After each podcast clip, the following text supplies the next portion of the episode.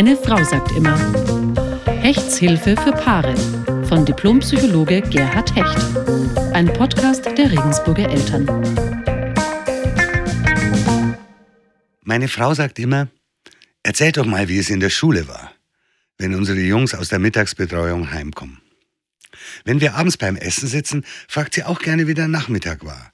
Die Arbeit, das Fußballtraining, die Geburtstagsfeier bei Freunden und so weiter. Und sogar morgens will sie oft wissen, wie wir geschlafen haben und was weiß ich.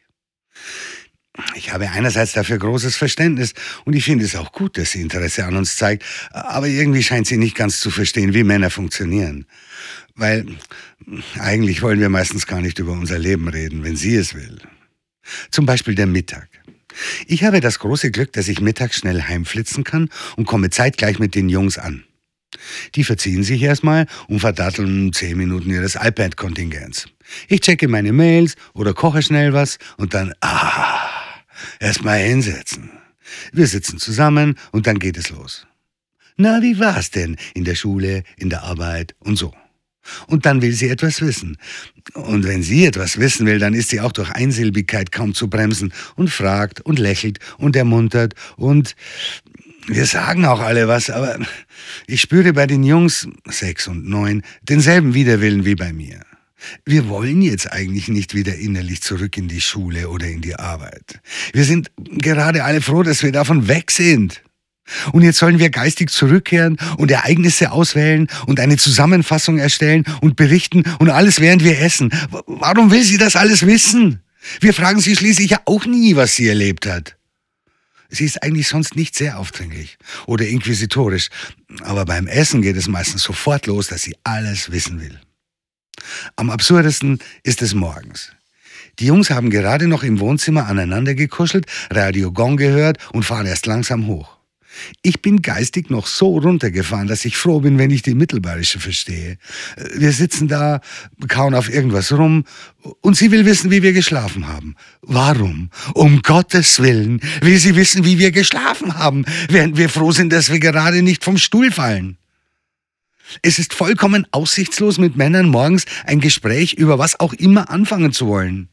Wir sind wirklich gerade mühsam dabei, wach zu werden und sollen nochmal zurück zu unseren Träumen und anderen nächtlichen Befindlichkeiten und darüber wiederum eine geistige Zusammenfassung erstellen und eine berichtenswerte Auswahl treffen und formulieren und das alles voneinander auch noch anhören am Frühstückstisch. Warum will sie uns in den Wahnsinn treiben? Was haben wir ihr getan? Andererseits ist es natürlich wieder bewundernswert, wie sie es dann doch immer wieder schafft, uns zum Reden zu bringen. Wenn sie unseren Großen fragt, welcher Nationalspieler doch noch gleich? Oder mich, wie ich mit dem Autokaufplan vorankomme?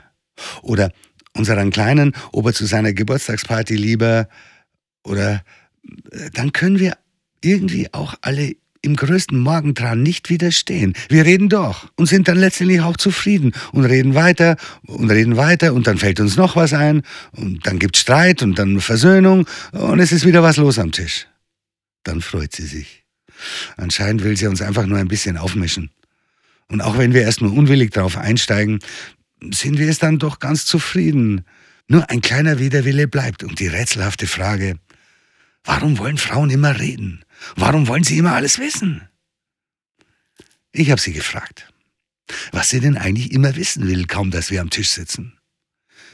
Sie sagte, sie will einfach mal alle hören. Allein schon mal die Stimmen. Und natürlich auch mitkriegen, wie es jedem geht und ob alle in Ordnung sind. Als Positionsbestimmung. Und ob alles klar ist. Ja, und das kann ich eigentlich schon verstehen. Das kann man wirklich gut beim Essen machen. Also gut. Aber man kann es abkürzen. Ich bin mal gespannt, wie sie reagiert, wenn ich morgen vorschlage, dass es ja genügt, wenn wir am Tisch einfach durchzählen. Alle da? Eins, zwei, drei, vier. Gut.